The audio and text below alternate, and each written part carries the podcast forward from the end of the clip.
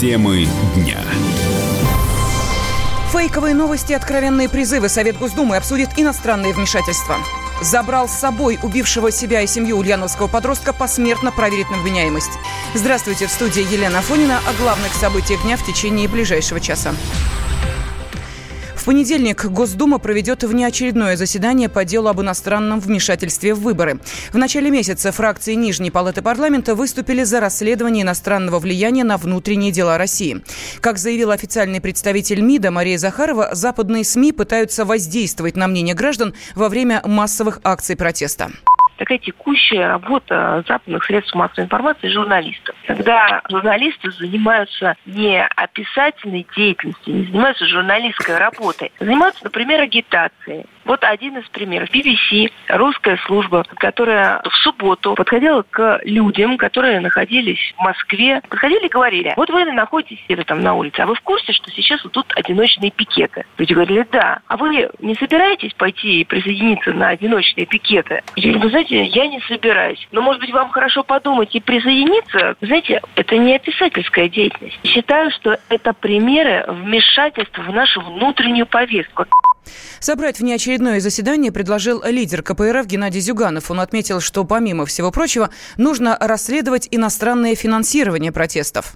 Мы ни в какой форме не интересны и не нужны нашим главным геополитическим оппонентам. Ни в форме Российской империи, ни Советского Союза, ни нынешней Российской Федерации. Если вы посмотрите стратегию США, там ясно и четко написано все сделать для того, чтобы нас придушить и разделить на куски. Ничего тут нового нет. Это стратегия 200 лет. Вы слышали той отцы хоть одно слово о детях, о женщинах, о стариках, о производстве? И не услышите никак когда это вообще говоря трагедия, когда молодежь ведут эти кукловоды под звездно-полосатым флагом, не предлагая ничего, кроме вот давайте этих снесем, посадим своих.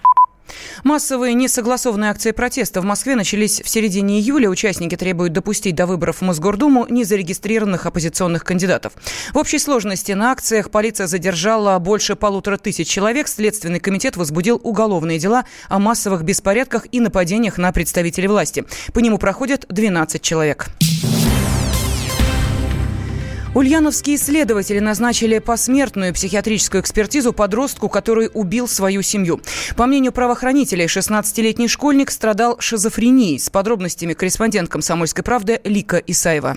Власти Ульяновской области пообещали оказать помощь отцу 16-летнего подростка, который подозревается в убийстве своей матери, брата и сестры и бабушки и дедушки. После того, что он сделал, мальчик покончил жизнь самоубийством, выбросившись с сотовой вышки. Все произошло 18 августа ночью. По предварительным данным, молодой человек был рассержен на свою мать. Дело в том, что она воспитывала его долгое время без отца. Родители развелись из-за пристрастия обоих к алкоголю. Отец позже уехал, жил в другом районе и время от времени брал мальчика к себе на каникулы или просто отдохнуть. В последующем женщина нашла себе нового мужчину и родила от него двух близнецов, мальчика и девочку. На момент смерти им было по 4 года. Женщина тяжело болела, и ей сделали операцию, после которой она год была без работы. И содержали семью ее родители. Мальчик хотя и отличался тем, что очень хорошо учился, был гордостью школы и родителей, участвовал во всех олимпиадах, побеждал на них. Но, тем не менее, в разговорах с друзьями признавался в конфликтных отношениях с матерью из-за малышей. Что это конкретно было, пока не сообщается. В связи с этими показаниями следователи назначили посмертную психолого-психиатрическую экспертизу погибшего подростка. Лика Исаева, «Комсомольская правда».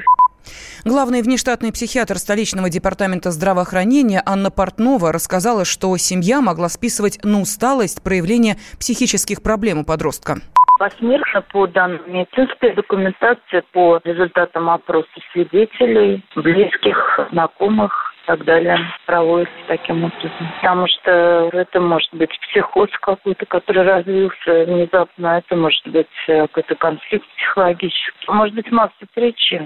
Ребенок, в конце концов, мог оказаться увлеченным в какую-то секту. Сейчас мы можем только гадать. Только экспертиза комплексно может посмертно дать более определенный ответ. На самом деле больной шизофрения может хорошо общаться с близкими, быть отличником и не нарушать законы. Другое дело, что если у него развивается бредовое или галлюцинаторное расстройство, когда, к примеру, ему голос, звучащий в голове, приказывает, что сделать если мы говорим о психозе, если он развивался из-под каких-то, ну, может быть, несуразностей в поведении, неадекватности, странности. Очень часто на это близкие не обращают внимания, списывают, ну, на нестандартность личности, на усталость и так далее, или влияние сторонних людей. Если это остро развивалось, то это никак нельзя предусмотреть. Могут быть разные виды начала заболевания, подострое, острое. А сам подростковый возраст – это период провокации для многих заболеваний, не только для психических. Ну, обращать внимание на любые изменения в поведении, которые не характерны для ребенка, на странности, на то, что не было для него ранее свойственно. В воскресенье в одном из домов в селе Патрикеево Ульяновской области подросток убил всю семью, а затем покончил с собой. Он оставил записку, в которой признался, что не хочет больше жить, а родственников заберет с собой. Россияне требуют наградить Елену Лапутскую, стюардессу, которая спасла 43 пассажиров рейса Улан-Удэ Нижний Ангарск в июне этого года. О ее подвиге вспомнили после инцидента с Airbus в Жуковском. Как рассказала Елена Лапутская «Комсомольской правде», она не ждет наград, но хочет скорее вернуться к работе. Сразу после ЧП в Жуковском она связалась с пилотом Дамиром Юсуповым, который посадил А-321 на кукурузное поле, и поблагодарила его за профессионализм. Я написала в этот же день, да. Написала спасибо большое, это моя работа. Ну, я ему тоже ответила, говорю, я просто в этой же системе работаю. Он говорит, я вас знаю. И про вашу ситуацию тоже знаю. Вам тоже спасибо за работу. Увидимся. Мать стюардессы Ирина Лапутская рассказала, что ее дочь до сих пор не оправилась после трагедии в Бурятии. И меня просто благодарятся дочь. Люди чужие. Видя у меня на халате фамилию, чужие люди подходят, двое человек руку поцеловали и просто благодарят на словах.